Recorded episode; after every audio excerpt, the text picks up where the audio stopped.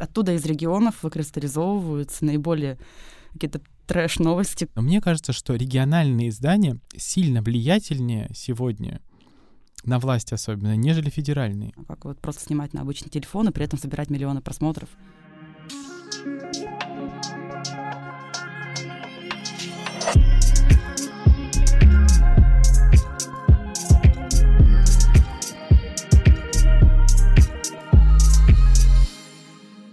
Привет, друзья, меня зовут Сергей Гребенников, и это подкаст «А за окном России». Здесь мы говорим об интернете, про интернет и про людей, которые в нем а, работают. Естественно, сегодня будет у нас очень интересная тема, и поговорим мы о медиа, о, вер- о вертикальном контенте. И в студию я пригласил Ирину Гальмгрейн из а, компании 1М I. А, и поговорим мы, как я уже сказал, про тренды в медиа и вертикальном видеоконтенте. Ирина, добрый день. Добрый день, Сергей. Ирина, вот я так э, задумался, когда произносил название компании. Вот скажите, а чем компания занимается? Потому что, если честно, я не могу сказать, что компания прям вот на слуху. Может быть, есть какие-то проекты, которые вот мы все знаем, а вот само название компании, оно остается в стороне. А, да, я думаю, что дело в том, что у компании такая особая политика, поскольку это холдинг, а, преимущественно состоящий из региональных СМИ, а, уже успешные, известные, именитые в регионах СМИ приобретались и переформатировались под наш э, федеральный такой режим. И этим СМИ региональным сохраняли их аутентичное название и бренды для того, чтобы было доверие это местное, это то, чему давно доверяет аудитория, а не что-то такое навязанное из Москвы, федеральное. Как, например, мы вот буквально позавчера отпраздновали 15-летие Тагил-Сити, э, городского портала Нижнего Тагила. Он как был Тагил-Сити до вхождения в холдинг, так и остался на сайте. Особо, можно сказать, что никаких признаков нет.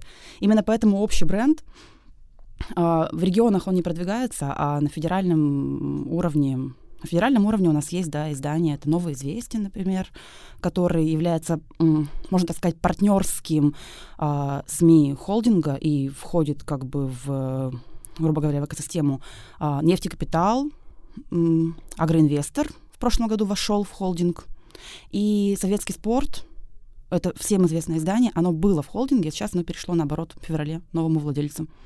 А какие еще издания интересные у вас есть? А, все остальные региональные. Ну, все остальные, ну, например. А региональные, например, Белру, крупнейшее издание на первом месте в Белгородской области, город 55, легендарное издание Омской области. То есть каждое в своем регионе, оно на первом месте, там, в топ-5 медиалогии. Ну вот нам удивительно из Москвы э, осознавать, что есть региональные издания, которые, не знаю, более читаемы, чем, например, Лента.ру либо Газета.ру в регионе. Вот как так произошло?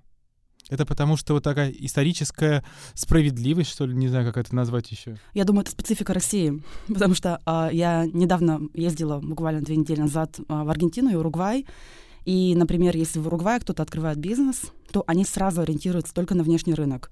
Потому что Уругвай очень маленькая страна, 10 миллионов населения, хоть она и очень креативная, диджитальная, нет смысла внутри рынка что-то продавать. А в России, если у меня получился, например, успешный бизнес в Омске, какая-нибудь кофейня, если я хочу расшириться, то я делаю экспансию в Тюмень или в Новосибирск. Мне нет смысла смотреть на Испанию или Швецию или еще куда-то, потому что Россия очень большая.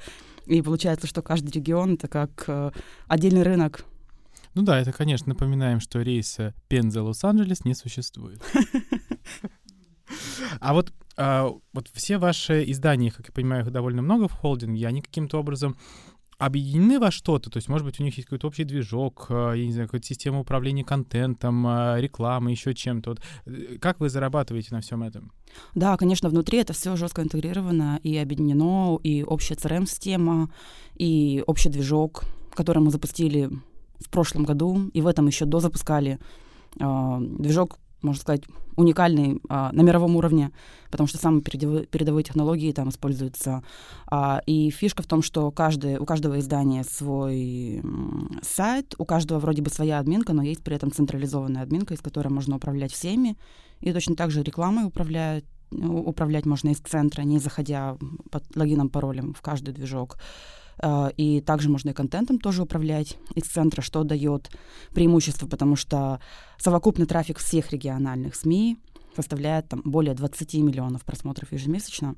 что уже довольно-таки внушительная сумма, и федеральные клиенты вполне этим интересуются, получают свои э, просмотры, открутки.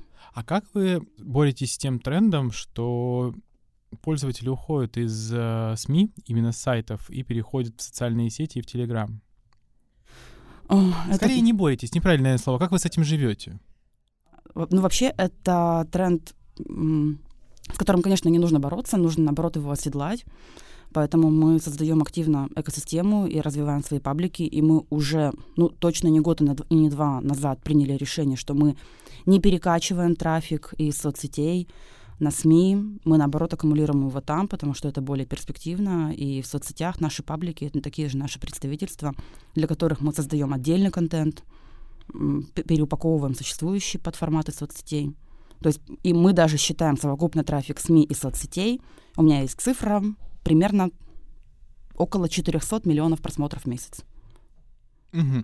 А вот, ну, все-таки, если у вас есть сайт, это ваш сайт. Вы им вправе управлять как хотите. Хотите селедку повесить, а хотите, я не знаю, там попкорн разместите, да, либо какую-то там э, новость э, про Трампа. Захотели разместили, захотели не разместили.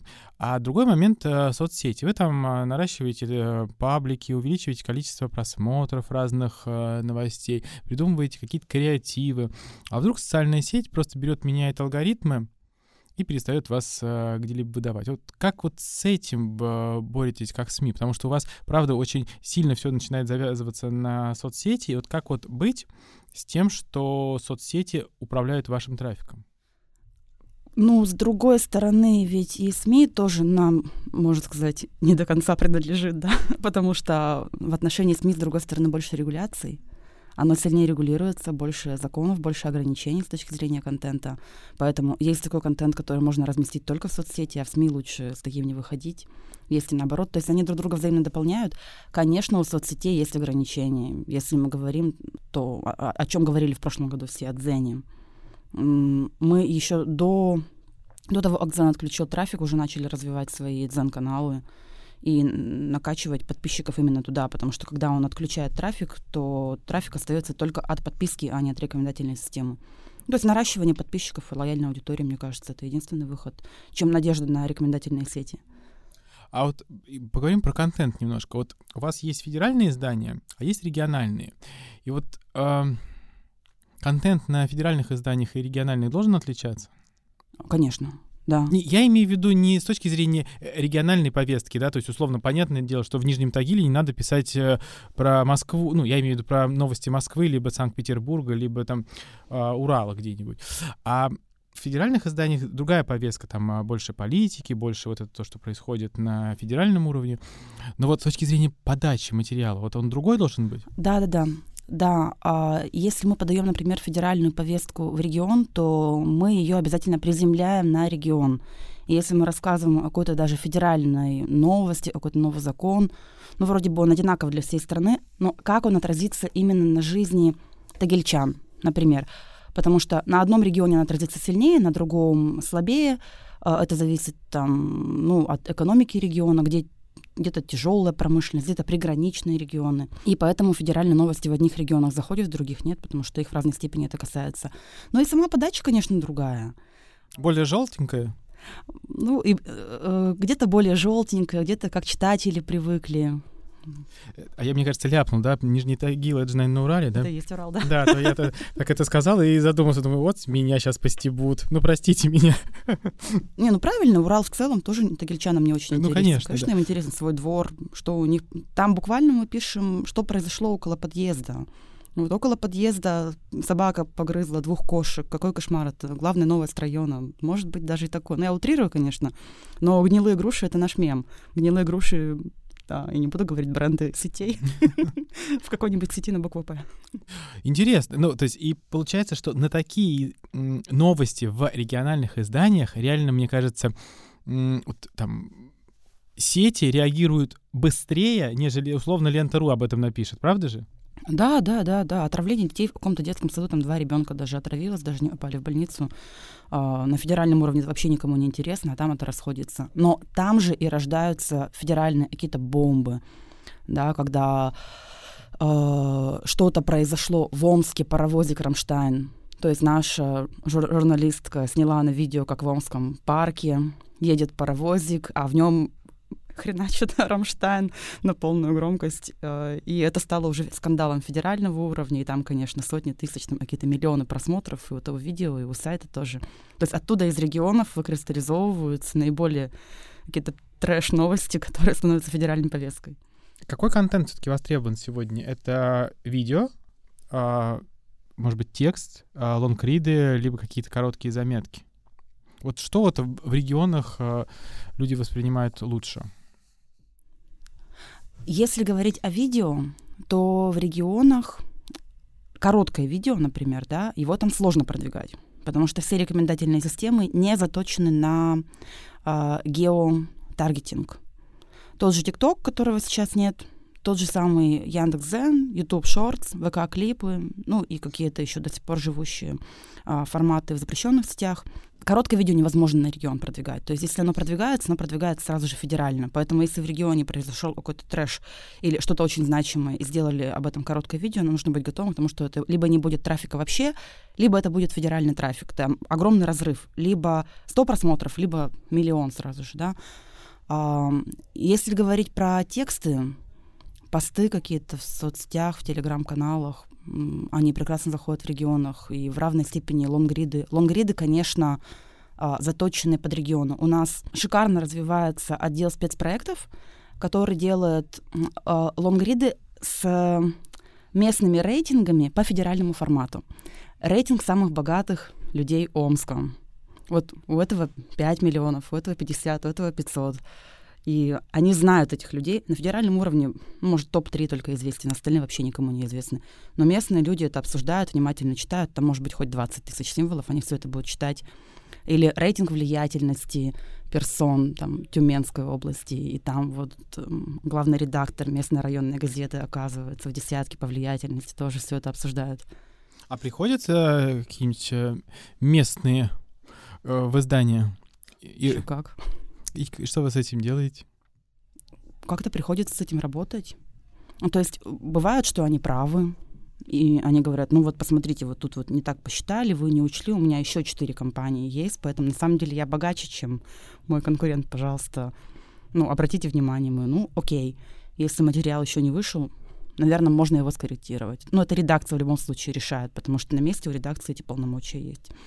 А если материал уже вышел, ну, мы учтем это в следующий раз. То есть, ну, приходится с ними, конечно, работать, потому что там выбор невелик, с кем работать, в принципе, в регионе.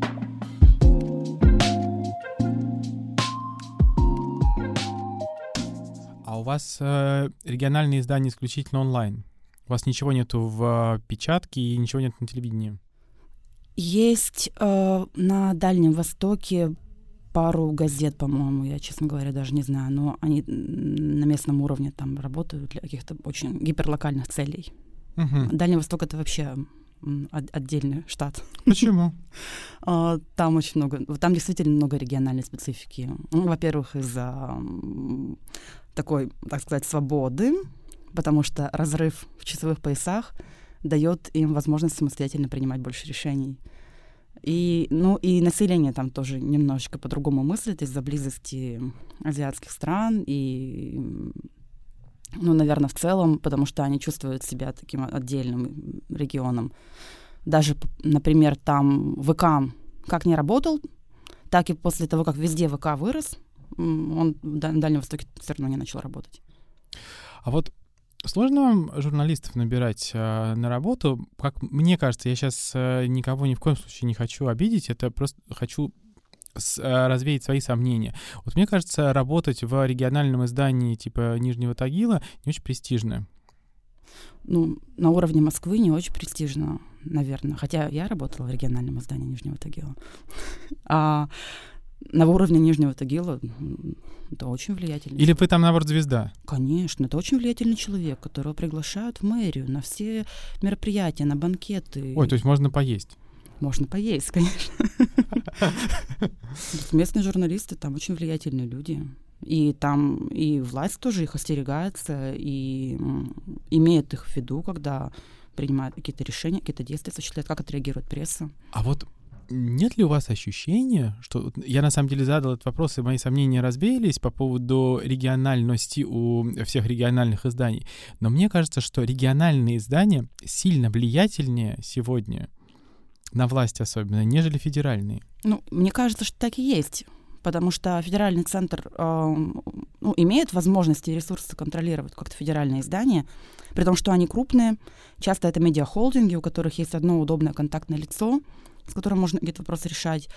А если это региональные издания, то федеральному центру, в общем-то, ну, не настолько важно, если в регионе издание контролирует местного муниципального депутата.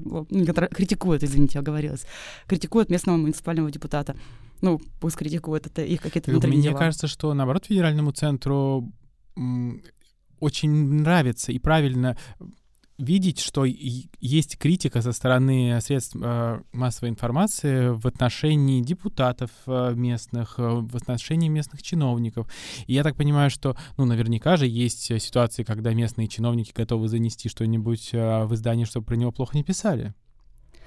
Я думаю, что это даже хорошо, да, в определенной степени, потому что создается такое, такое ощущение, что в регионах действительно, и, может быть, не ощущение, может быть, это и правда, в какой-то степени там больше свободы э, слова у СМИ.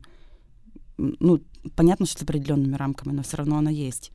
Но при этом, конечно, есть ограничивающие факторы, потому что региональные рекламодатели не так богаты, и попадание регионального СМИ в медиахолдинг — это сразу же обеспечение редакции э, счастливой жизнью и стабильной зарплатой, потому что есть федеральные клиенты, которые в том числе там закрывают, может быть, какие-то кассовые разрывы в регионах, да, но при этом на месте каких-то клиентов локальных мало.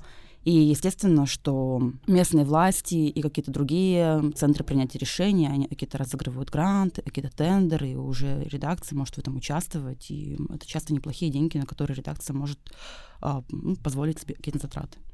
А как вы боретесь с фейками? Я имею в виду, ну, Телеграм, который заполонил абсолютно все, там куча фейков. И порой невозможно определить, что правда, а что нет. И вам, как региональным изданиям, приходится все-таки балансировать э, на вот этом уровне, потому что, ну, в регионах, правда, любят желтушечку немножко, да, вот это вот speed-info, мне кажется, это вот такое вот э, из 90-х, и мне кажется, что в регионах это до сих пор осталось. И вот как вы умудряетесь вот эту вот аудиторию у себя удерживать на сайтах? Вот э, за счет чего? Вот я хочу вот это вот нащупать, никак не услышу а за счет чего аудитория читает до сих пор региональные сайты. Ну, во-первых, это сила привычки. Люди привыкли, они доверяют. Они уже этот сайт 15 лет читают, и ну, они, они, он просто к ним им стал как родной. Они журналистов знают. Город, города, в принципе, небольшие. Там, во многих городах все друг друга знают. А, во-вторых, на эти СМИ ссылаются другие более крупные, да, федеральные. И они тоже таким образом его укрепляют, да, поддерживают, потому что не у всех федеральных СМИ есть везде корпункты. Они становятся источником информации. И соцсети. Соцсети очень большую роль играют. У нас у многих региональных СМИ крупные паблики в соцсетях, и там вообще деваться некуда. Это же попадает в ленту человеку. Откуда еще узнавать региональные новости? Ну да, мне кажется, по сути, оригинальных новостей узнавать некуда, потому что федеральные издания вообще не обращают внимания на регионы. Ну только если какой-то прям либо вообще невразимый трэш сняли, случился. Да. Либо губернатора сняли, да. Да, да, да. Ну, либо расчлененка там. Ну да, это любят в СМИ читать. Но я говорю, желтушку, это Да-да-да. все любят почитать. А вот вы еще написали книгу «Миллион просмотров». Про что она?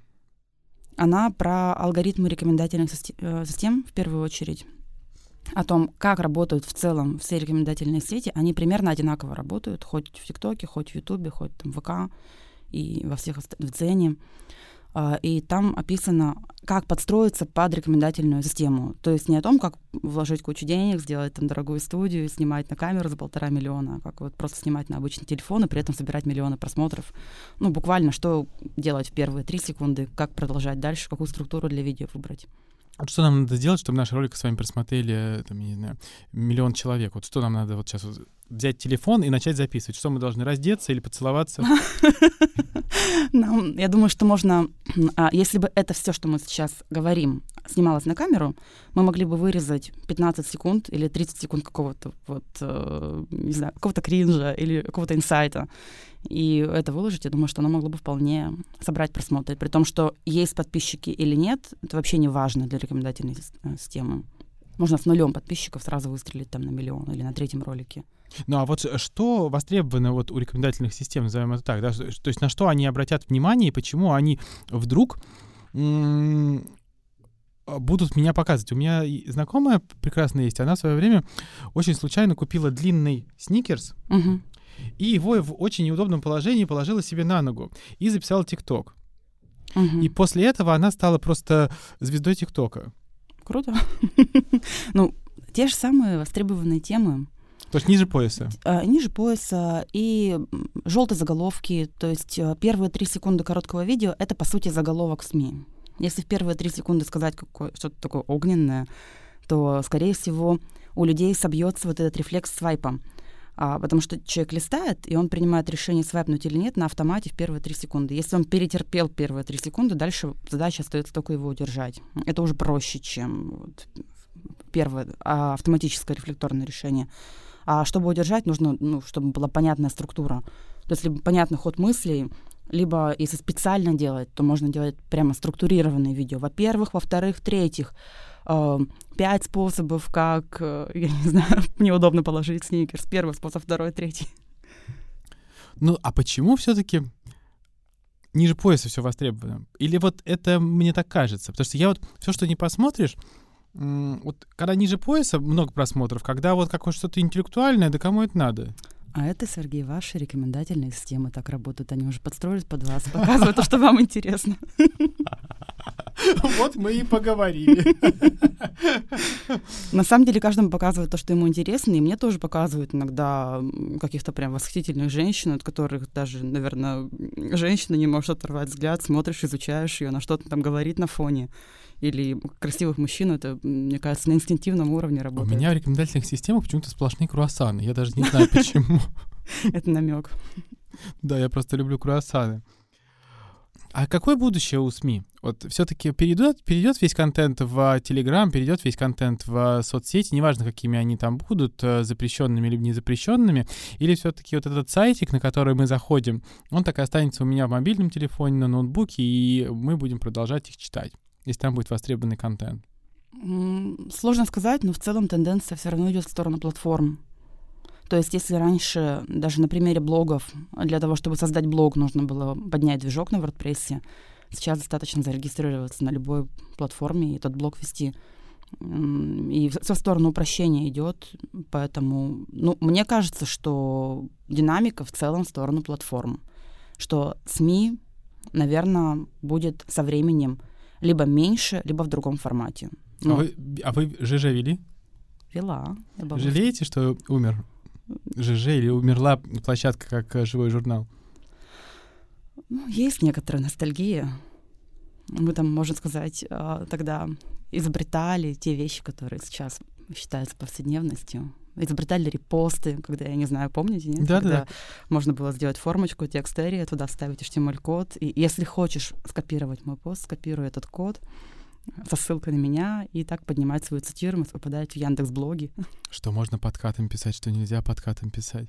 Были целые правила. А еще тогда не было Телеграма, только в ICQ можно было кидать э, ссылочку, чтобы кто-нибудь из друзей тоже почитал, распространил. Стать тысячником, а потом десятитысячником, это же... Ох, как было здорово. Ну, мы сейчас можем поностальгировать. Не, я к тому, что мне кажется, что э, такой платформы сейчас не хватает. Или я ошибаюсь? Мне кажется, что Telegram, в принципе, делает то же самое. Там тоже есть э, тот же самый кат, потому что есть телеграф, где можно оформить лонгрид. Там тоже можно делать короткие посты, комментарии. И тоже там люди меряются количеством подписчиков, потому что он работает не по рекомендательному алгоритму, а вот чисто по подписному, чем, что его отличает от всех остальных соцсетей. Мне кажется, то же самое, только более современно, удобно с телефона, и не надо знать HTML-код. Но в целом я думаю, что да, я думаю, что э, СМИ сто процентов переформатируются, они больше переформатировались, во-первых, уже в онлайн, во-вторых, больше будет видеоформата, и все больше контента будет э, в формате пассивного потребления. То есть это такой телевизор, где который просто включил и смотришь. А, а, интернет, он все больше становится похожим на телевизор. Как ТикТок, по сути, это тот же телевизор. Если бы там еще и свайпались ролики сами, они на повтор шли, YouTube также работает, да, закончил один, начинается другой. И мне кажется, что и все остальное тоже к этому приходит, чтобы человеку даже пальчиком не нужно было шевелить.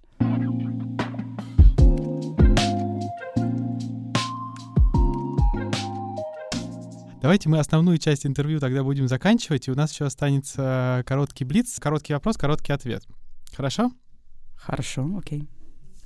Какое место в России вы хотели бы посетить? Карелию. А какая любимая книга? Гарри Поттер. Какая часть? Эм, так, четвертая. Хорошо, не помню, как она называется. Четвертая, где кубок, кубок огня. А, кубок огня, классная серия, да. А Почитать или посмотреть ТикТоки? Э, посмотреть. Добро побеждает зло? Конечно. Обязательно. А что для вас счастье? Э, счастье — это мир, любовь. И э, когда горишь какой-то идеей и воплощаешь ее. Классно. Спасибо. Друзья, мы сегодня заканчиваем наш э, подкаст а, «За окном России». Мы поговорили, мне кажется, очень э, интересно про то, как э, развиваются региональные СМИ, поговорили о том, как э, набрать миллион подписчиков э, в ТикТоке и в других э, социальных сетях. Почитайте книгу Ирины и вообще узнаете еще больше лайфхаков, э, как стать э, самым классным э, блогером. Ирина, спасибо большое. Э, я рад, что вы согласились прийти к нам в студию. Спасибо, что пригласили. До новых встреч в эфире. Это был подкаст «А «За окном России».